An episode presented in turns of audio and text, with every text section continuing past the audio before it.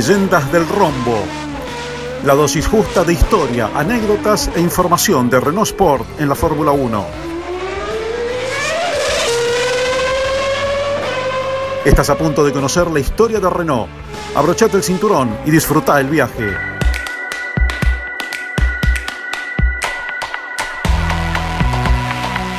Entre las temporadas de Fórmula 1 de 1981 y 1983, Renault iba a tener un ciclo de muchos éxitos.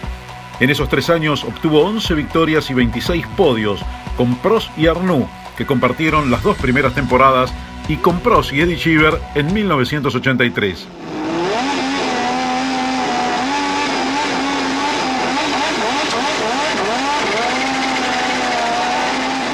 La primera victoria de Alain Prost en Fórmula 1 llegó a bordo de un Renault Turbo.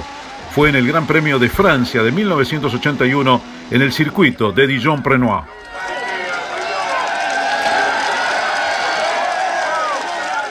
Prost había debutado con McLaren en el Gran Premio de Argentina del año anterior, sumando un punto para el campeonato al terminar sexto. Renault lo contrató para la temporada siguiente y el francés iba a lograr nueve triunfos con el equipo.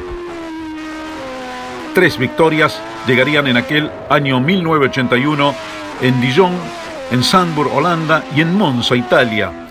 Todos eran circuitos de alta o media alta velocidad en los que el motor turbo de Renault se desenvolvía cada vez mejor.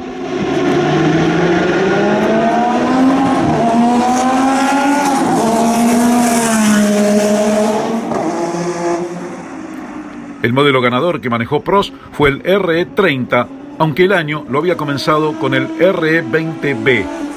En total, los pilotos del equipo iban a conseguir además siete podios en la temporada. Ya en 1982, Prost ganó en Kyalami, Sudáfrica, y Jacarepaguá, Río, Brasil, circuitos con largas rectas donde prevalecía el motor turbo francés. Esa temporada, Renault puso en manos de Prost y René Arnoux el modelo RE30B, una evolución del auto anterior. Además de los triunfos de Prost, su compañero Arnoux también conseguiría otros dos, en Paul Ricard Francia y Monza, Italia. Entre ambos pilotos iban a subir ocho veces al podio. El cambio más radical llegaría en 1983. Renault había desarrollado un auto nuevo, el RE40, que sería el más exitoso.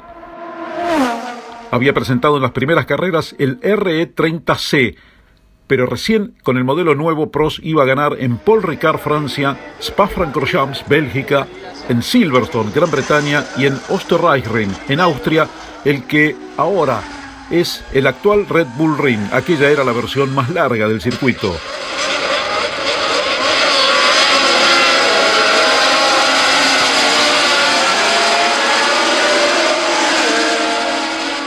Todas eran pistas de alta velocidad que preocuparon mucho a los rivales de Renault. En ellas, el RE40 era prácticamente inalcanzable.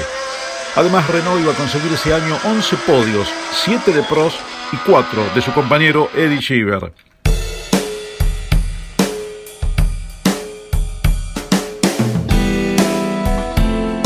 Ahora quiero contarles cómo fue aquel Gran Premio de Francia de 1981 en Dijon, en el que Alain Prost iba a conseguir su primer triunfo en Fórmula 1. Renault llegaba con cuatro victorias anteriores conseguidas entre 1979 y 1980, dos por Jean-Pierre Jawil y las otras dos por René Arnoux. Justo antes del Gran Premio de Francia, Jean-Pierre Jawil, quien había sido el piloto que hizo debutar a Renault en Fórmula 1, anunció su retiro. Jawil corría para el equipo Talbot Ligier y se había accidentado gravemente en Canadá el año anterior. Se repuso de fracturas en sus piernas y regresó a correr, pero su rendimiento nunca volvió a ser como antes y decidió retirarse. Su lugar en el equipo lo ocupó otro francés, Patrick Tambay. Pour moi, comme pour moi, et ça n'a pas changé.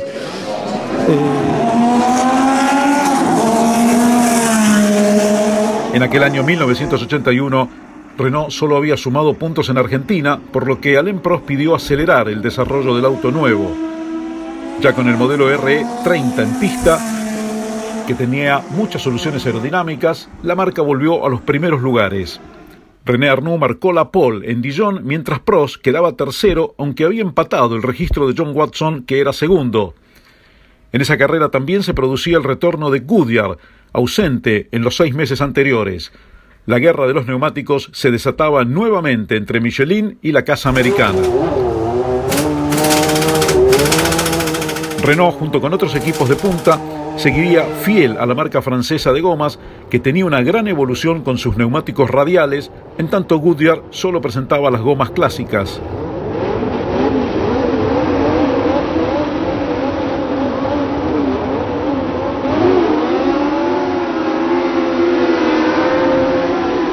En el momento de la partida se produjo una gran confusión ya que el semáforo pasó a verde pero volvió inmediatamente a rojo y luego otra vez a verde.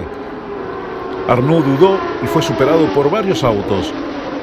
La primera vuelta se completó con Piquet como líder, John Watson segundo, Alain Prost tercero, mientras René Arnoux quedó noveno entre Carlos Reutemann y Didier Pironi. En el tercer giro Prost superó a Watson y quedó detrás de Piquet, aunque el brasileño comenzó a estirar la diferencia.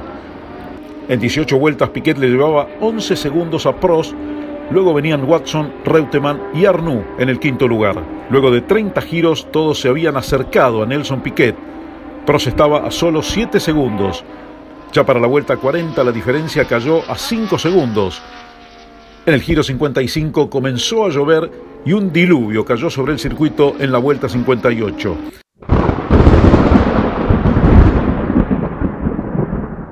Algunos pilotos se despistaron y la dirección de carrera detuvo el Gran Premio en el giro siguiente.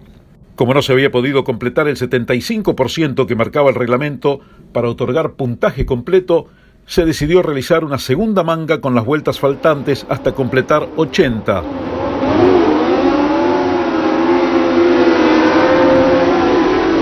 Esa segunda parte tendría 22 giros y la clasificación se obtendría por suma de tiempos entre ambas tandas. Piquet partió mal y quedó en medio del pelotón. Prost aprovechó para sacar ventajas. El piloto de Renault hizo el récord de la carrera en la vuelta 64, donde le llevaba más de 13 segundos a Piquet que marchaba quinto. Finalmente Prost iba a conseguir su primera victoria, la quinta de Renault en Fórmula 1, con Watson segundo y Piquet tercero en la suma de tiempos. Para completar una jornada de gloria para Francia, en su propio Gran Premio había ganado un auto francés con piloto, motor y gomas de la misma nacionalidad.